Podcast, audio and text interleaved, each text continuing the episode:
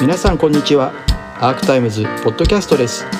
今起こっているさまざまなニュースの深い部分について専門的な知識をお持ちのゲストを迎えして望月磯子さんと私尾形俊彦が掘り下げていきます。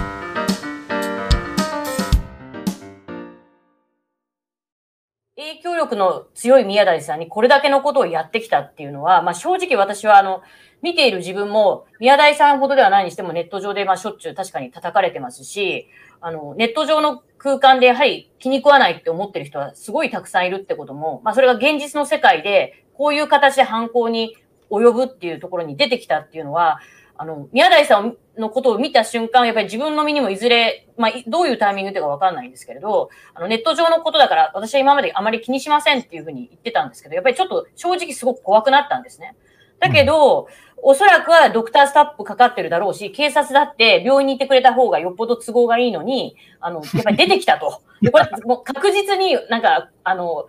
家庭をご飯が恋しかったとか言ってるけれど、本当に強い意志で、この、まあ、言論封殺のこの動きに、とにかく立ち向かう。なんかそういう姿勢を、やっぱり外の、今まで自分を信頼してきた学生とか、もしかしてこの人はまあいい人で、ニアリーいい人なのかどうかわからないみたいな、そう、もやっとした学生も含めて、やっぱり自分が負ったことにどう立ち向かうかで、示そう。それはこう、私もここ、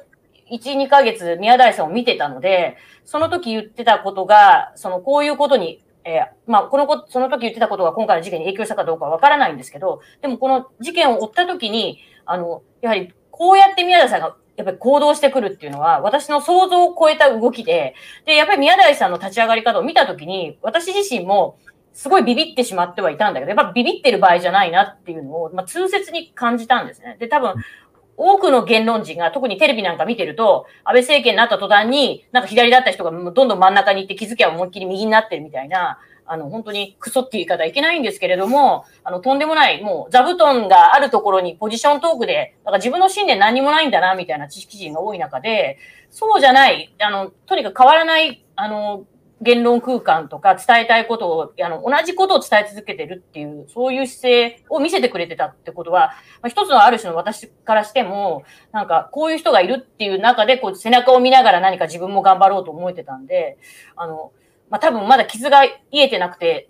痛いんじゃないかなと思うんだけど、でもそれ以上になんか、あの、怪我を負ったことで、今、なんとか宮台さんの気迫みたいなものをまだそのネット上の向こう側にいらっしゃるんですけど、私はすごく感じてて、あの、まあ、つくづくやっぱりビビってはいけないんだなというのを、あの、感じました。なんと言っていいんだろう。多分。白いと言うとね、はい、あの、まあ、いろいろ切られて、うん、えー、まあ、救急車もね、まあ、本当に50分間来なかったんで苦しかったんですけど、うん、えー、あの、その時にね、結構いろんなことを考えました。うん、でねあ、ちょっと子供っぽいかもしれないことを思いました。ウクライナ戦争でね、えー、ウクライナの兵隊さんとか、ロシアの兵隊さんで、こんな怪我じゃない怪我をした人たちが、まあ、めちゃくちゃいっぱいいるわけでしょ。で、あのそこはあのメディカルなあの病院的なインフラだって整っていないところもたくさんあったでしょうね。で、その時に、えー、僕はウクライナの兵隊さんを思えて、の自分に言い聞かせました。であるいは、僕の母や、まあ、あの、母方の親族から聞いた、えー、焼夷弾がその降り注ぐ中、ね、周りでどんどん体が焼けていく中で、それを縫って逃げた経験、えー、それで怪我をしたり、やけどをした経験とか、やっぱ聞いたことは良かったなと思いましたよ。えー、こんなもんがなんじゃい。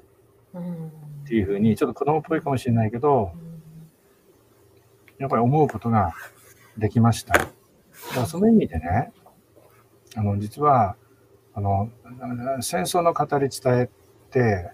あの、反戦とか非戦に向けた構えを作るっていう意味でも重要だけれど、あの、歴史の中で、あの、どんなに悲惨な目に遭った人たちがいっぱいいるのかってことを想像することで、自分が悲惨なのか、この程度が本当に悲惨なのかっていうふうに、相対相対化する視座も与えてくれるんですよね。だからその意味でも、やはり自分のあの自己防衛の殻に閉ざされることなく、やっぱり開かれるためにも、やっぱり歴史を学ぶことや、ね、報道を通じて、どんな困難な、えー、境遇にいる人間たちがいるのかっていうことを、絶えずやっぱ想像すること。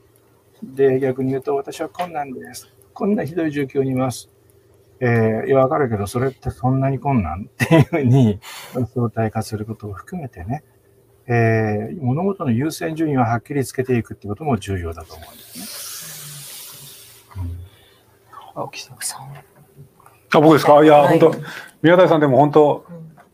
よかったですよ、本当に。無事に。ね、あの、後遺症も大丈夫なんでしょ？はい。あの、まだね、定かではないところはあるんだけれど、とにかく、うん、えー、主治医、えー、まあ、男女のコンビで1日目、ベースのコンビで2日目手術だったんですけど、とにかく、あの、本当に1%のラッキーですと。うん、えー、1%のラッキーなので、生かしてくださいねって言われました。うん。うん。で、これで済んだのは奇跡ですよ。本当にラッキーです。いやいや、もちろんね、そのいろいろ誤診したとかってあります。あの、誤診術の誤診ですけど、いや、そんな問題なくて、ね。それでもやっぱりラッキーなんですよ。うん。なんで、あの、僕の番組も含めて、ちょっとまた、こう、じっくりといろいろ、まあ、今回の体験がきっと、宮台さんをなんか、こう、むしろバージョンアップさせたって言ったら失礼かもしれないですけど、あの、引き続き僕ともよろしくお付き合いください。はい、本当によろしくお願いします。うん、ありがとうございました。いいんですか、僕勝手にはい、大変な時に本当にご出演いただきましてありがとうございました。本当に覚悟のほどというか、その言論界へのダメージを少なくた少なくするために、そのリハビリ無理にしてですね、早めに出てきたっていうのは非常にね、心を動かされました。